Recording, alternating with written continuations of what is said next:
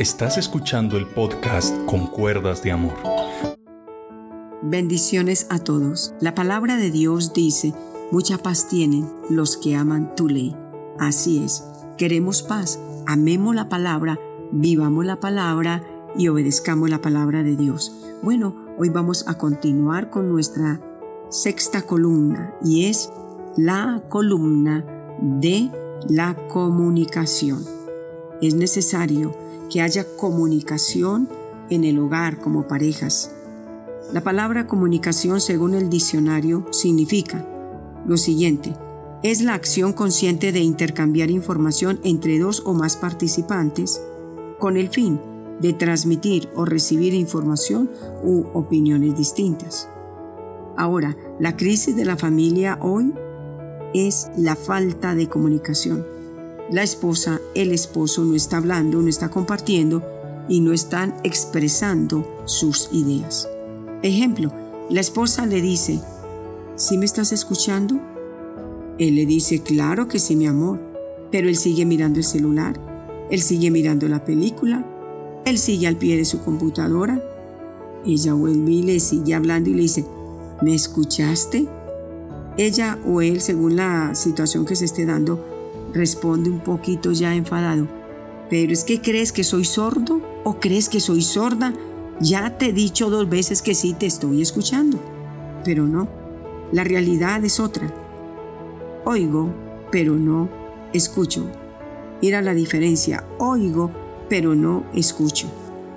Entonces usted mira, ¿y cuál es la diferencia? Bueno, oír es percibir ruidos. Puedo estar viendo una película y estar oyendo a mi esposa o a tu esposo, como sea el caso, puedes estar oyendo que prendió la lavadora. Puedes estar sintiendo los ruidos del vecino que está de pronto martillando allí la pared, pero estás viendo y estás concentrado en tu película, ahí sí estás escuchando, pero tú no puedes evitar que los ruidos lleguen a tus oídos. Así de que una cosa es oír y otra cosa es escuchar. Oír es percibir ruidos. Eso es oír. Usted oye porque no hay otra manera de evitarlo. Como se dice, le tocó oír. Escuchar es una actividad voluntaria. Yo decido, yo quiero, yo deseo. Lo hago con respeto, con, con mucha amabilidad. Me siento, miro a mi esposo o miras a la esposa a los ojos con amabilidad, se sienta, deja el celular por allá un poquito apartado y le dice, dime mi amor, ¿me ibas a decir algo?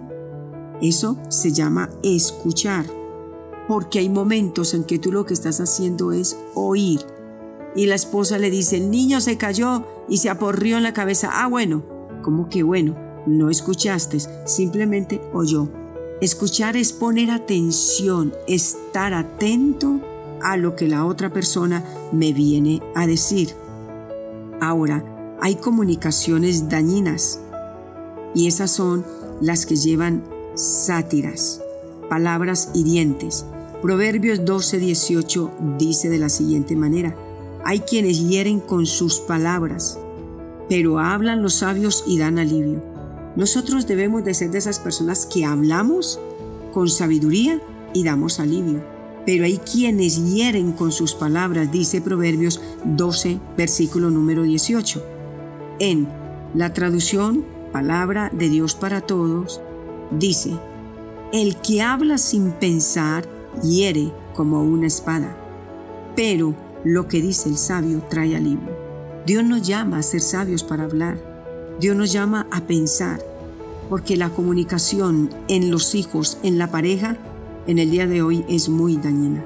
Nadie en el día de hoy quiere prestar atención.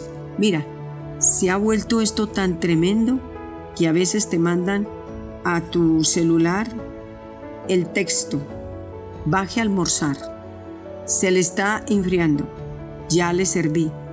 Ya no queremos ir al cuarto, tocar la puerta y decir, mi hijo, ya le serví la comida, ¿se la traigo acá o se la llevo al comedor?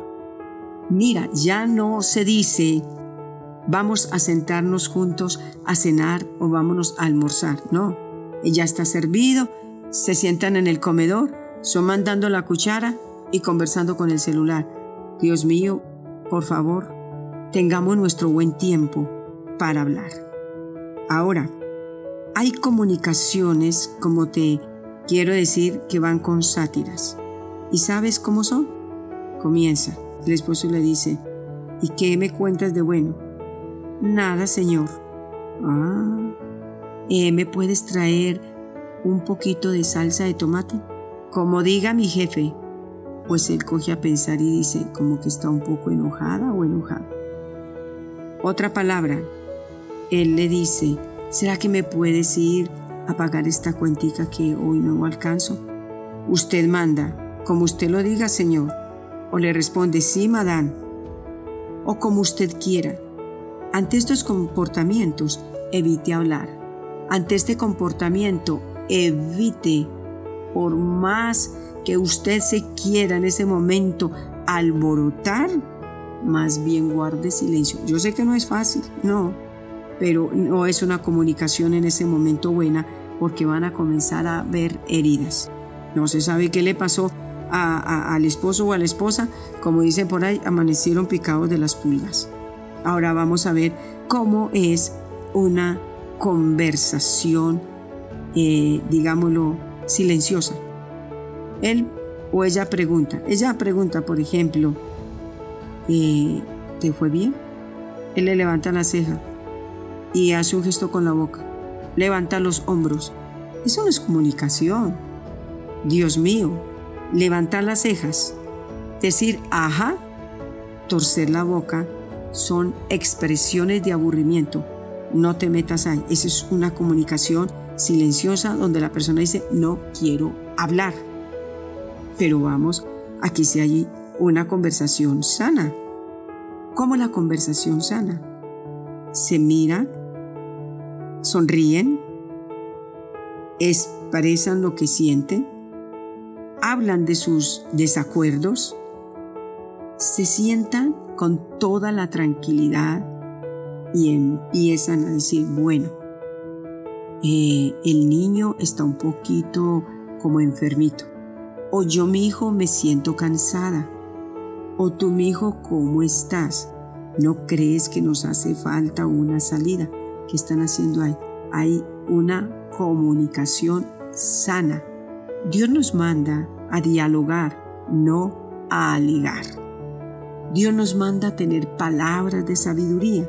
Es más, no dialogues cuando estás estresado, cuando estás con hambre, no, ahí no va a haber una comunicación sana. Ahí va a haber una comunicación tremendamente horrible. Lo peor es decir cosas con hambre, según leí yo eh, en una revista, que cuando uno se levanta, la esposa o el esposo no venga a poner quejas. Una mujer con hambre y un hombre con hambre, dígale algo y se alborota todo. El cerebro quiere recibir comida, en ese momento no quiere recibir estrés. Aprendamos a ser sabios.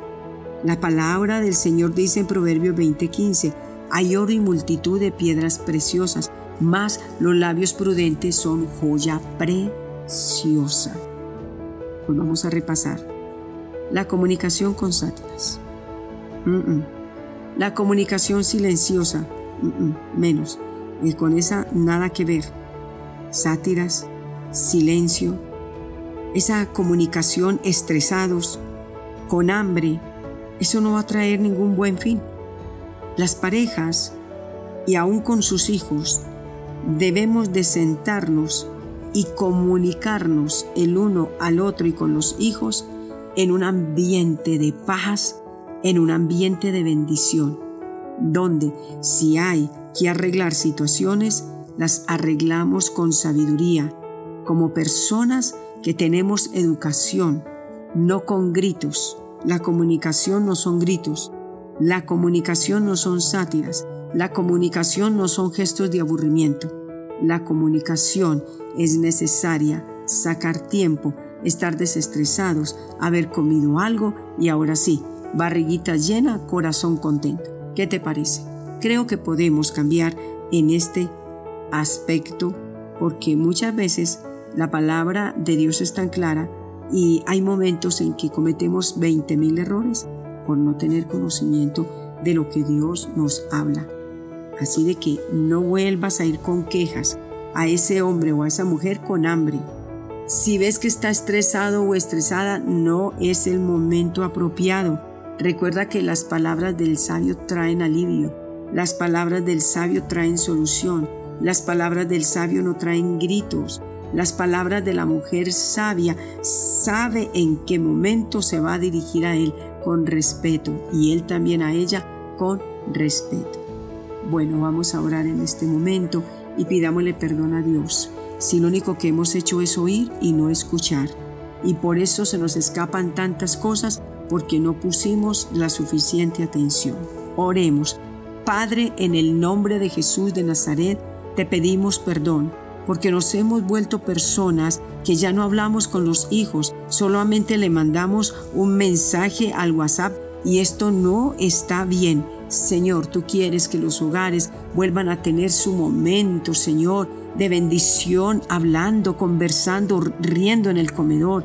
La pareja en el momento de irse a la cama, lo mejor que puede hacer para que la comunicación sea de bendición, deja el celular lejos eh, por favor apaga el televisor y míresen a los ojos, conversen y díganse cosas lindas. Es tiempo de comunicarnos, es tiempo de salvar el hogar, es tiempo de reconocer los errores, es tiempo de abrazar los hijos, es tiempo de dar palabras de ánimo, es tiempo de, hablarle a la esposa y al esposo de las buenas cosas que él hace, de lo responsable que es. Señor, ayúdanos a valorar la esposa al esposo y el esposo a la esposa y los padres a los hijos y los hijos a los padres. Señor, tú nos ayudarás en este camino en el nombre de Jesús. Amén. Que el Señor me los bendiga grandemente.